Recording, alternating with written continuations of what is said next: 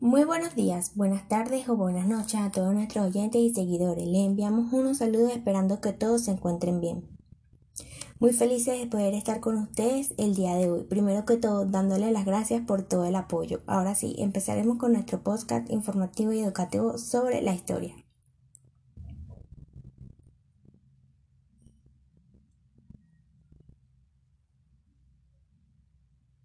El día de hoy hablaremos sobre el expresidente John Kennedy, a 58 años del asesinato de este presidente, un tema que puede ser muy atractivo y llamativo para las personas, un personaje que desde un punto de vista es interesante. Hablaremos de un presidente que nace el 29 de mayo de 1917, iniciando su carrera política durante la Segunda Guerra Mundial, comandando la lancha torpedera PT-109 en el Pacífico Sur. Al realizar un reconocimiento fue impactado por un destructor japonés, partiendo la lancha en dos. La tripulación logró salvarse y llegar a una isla cercana. Con este suceso le dio popularidad y con ella comenzó su carrera política. Este fue el segundo presidente más joven, nacido en el siglo XX, con tendencia demócrata este es de número 35 presidente desde 1961 a 1973, con una religión que profesaba católico. En 1952, durante la campaña para convertirse en senador, conoció a Jacqueline Lee Booger, una bella mujer joven de buena familia. Pronto se enamoraron y formaron una familia.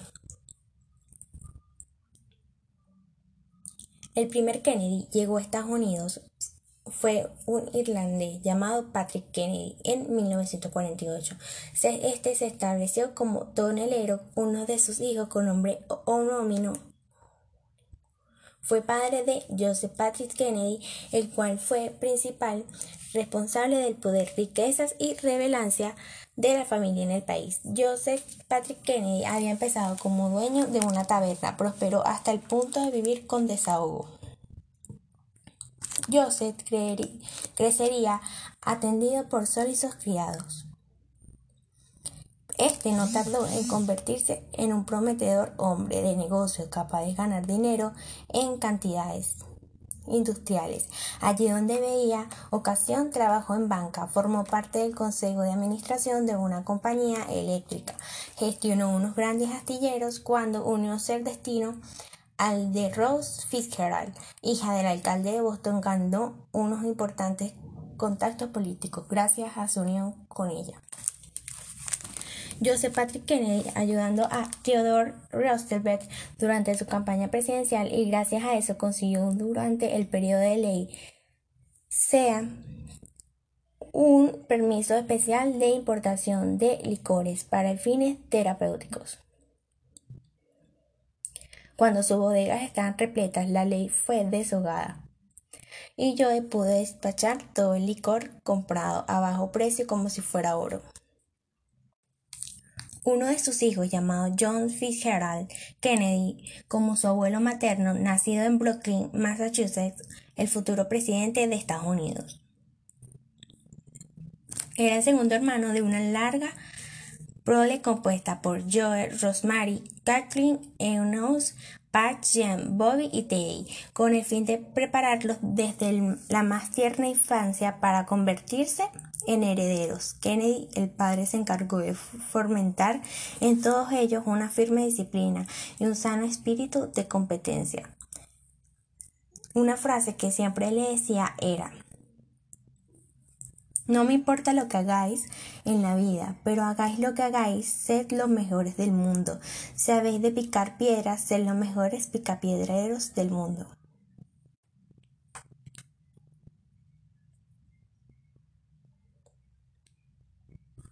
John era debilucho, tímido e introvertido, lo contrario de su hermana Joy.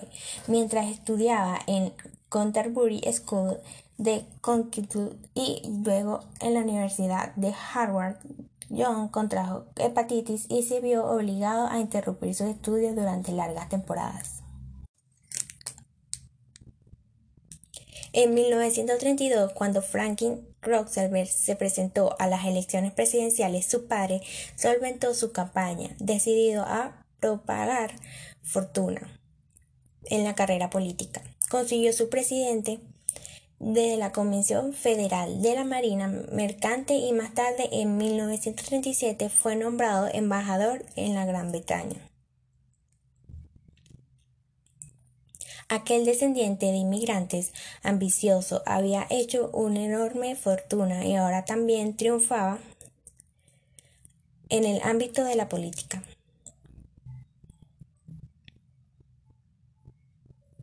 John pudo viajar a la URSS, Turquía, Polonia, América del Sur y otras regiones de ayuda por la situación que informó puntualmente al ser la patriarca de la familia. Fue a través de esta gira que John empezó a interesarse, seriamente en la política. De regreso a los Estados Unidos, se volcó en sus estudios y logró que sus calificaciones académicas mejoraran considerablemente.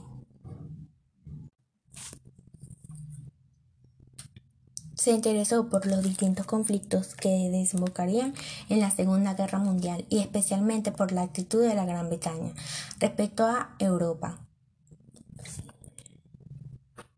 De todos estos puntos surgió el tema de su tesis, Why England Accept, que tenía como significado el por qué dormía Inglaterra, título, título tomado de los discursos de Churchill y que le valió una graduación magna cum laude en junio de 1940.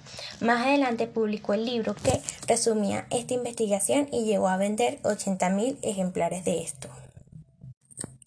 La vida optimista de los Kennedy sufrió a partir de la Segunda Guerra Mundial un fuerte viaje en la postura agitacionista de Joseph Patrick Kennedy y su falta de colaboración con el gobierno británico le obligaron a abandonar la embajada.